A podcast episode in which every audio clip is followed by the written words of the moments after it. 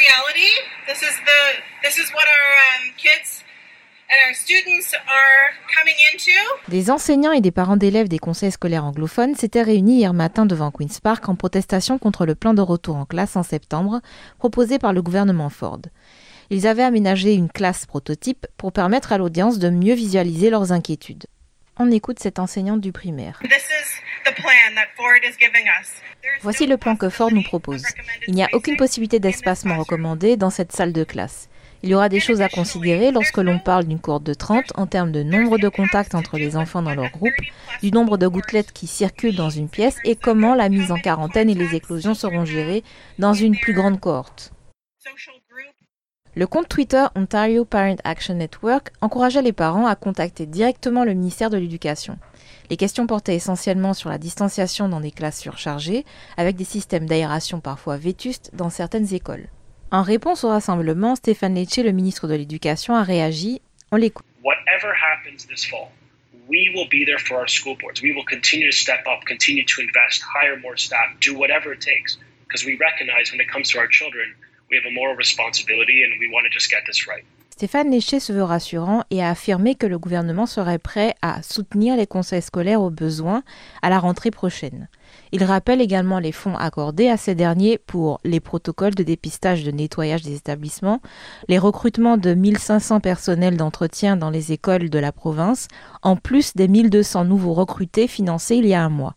Du côté des écoles francophones, les réactions ne sont pas bien différentes. On écoute Jimmy Mavouba, moniteur de langue au Conseil catholique. Ben, on a fini l'année en ligne. Il fallait peut-être prendre encore le mois de septembre, euh, comme c'est juste au, début, il n'y a pas accélération des matières, il n'y a pas euh, il a pas de cours intenses. Je pense qu'au début, on pouvait peut-être garder le mois de septembre, voir encore un mois ce que ça va donner, et puis par la suite décider de rentrer en classe.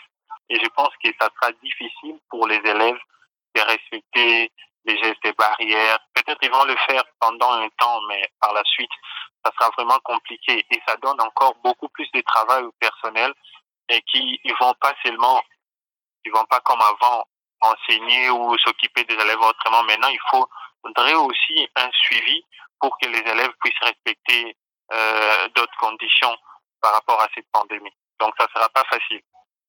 Ça demandera beaucoup de rigueur. Certains parents sont conscients des défis sanitaires et disent ne pas avoir la possibilité de travailler à distance. C'est le cas de Manouchka, mère de Malaika, qui rentre en sixième année. Parce que ma fille allait à la garderie l'année passée. Elle n'ira pas cette année. Je ne la mettrai pas dans le scolaire non plus. Je vais aller la chercher avant et après l'école. Je l'amène à l'école et je la reprends à trois heures. Si mon employeur me permettait de travailler de la maison, ma fille ne retournerait pas à l'école. Manouchka estime que le gouvernement aurait dû se pencher sur la reprise bien avant l'été. Moi, je dis qu'ils ont eu beaucoup de temps pour faire leur plan, parce que leur plan, ils auraient dû le commencer depuis le début au mois de mars. Parce qu'ils savaient que la pandémie, ils parlaient d'une deuxième vague. Tout en sachant qu'il allait avoir une deuxième vague, faites votre plan pour la deuxième vague. Là, ils ont fait un plan pour le retour. Ils n'ont pas fait de plan pour la deuxième vague. Est-ce qu'on va fermer? Est-ce qu'ils vont fermer seulement les écoles qui vont être touchées? C'est pas clair.